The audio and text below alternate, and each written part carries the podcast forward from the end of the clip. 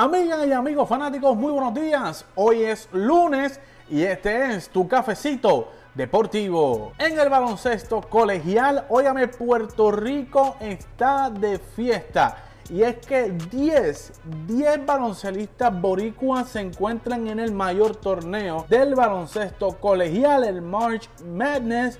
Los seis más destacados, entre ellos se encuentra José Alvarado, Jase Febres, Julian Strotter, Ethan Thompson, Alejandro Vázquez y André Curvelo.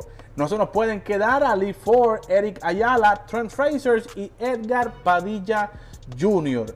Todos estos 10 boricuas estarán participando desde el 18 de marzo en el gran torneo, el March Madness, donde se decidirá quién va a ser el campeón de los Estados Unidos a nivel colegial. Así que, óyame, la cosecha nueva de baloncesto en Puerto Rico la vamos a poder ver ahí en ese gran torneo, el March Madness. Así que, ¿a quién ustedes le van? ¿Le van a Curvelo? ¿Le van a José Alvarado? Dígame usted acá en los comentarios. Así es que, óigame, buen futuro el que le espera a Puerto Rico. En el béisbol de las grandes ligas, Francisco Lindor, óigame, alzó su voz en contra de los chips defensivos. En la última edición de la revista Sports Illustrated, el boricua ante Tom Berducci dijo que estaba en contra de los chips defensivos y citamos, déjenme ser yo, déjenme hacer la jugada loca, ¿verdad? En el sentido de que le quita el chip defensivo, según Francisco Lindor,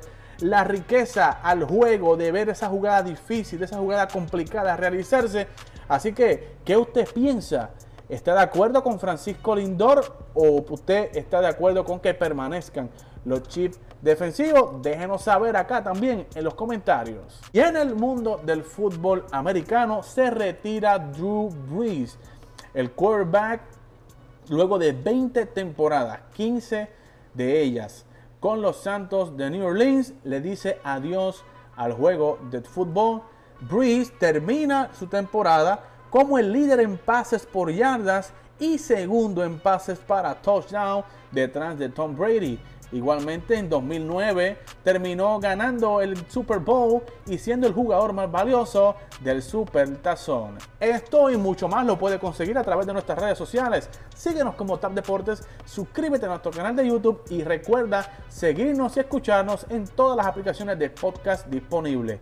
Esto es el cafecito deportivo para TAP Deportes.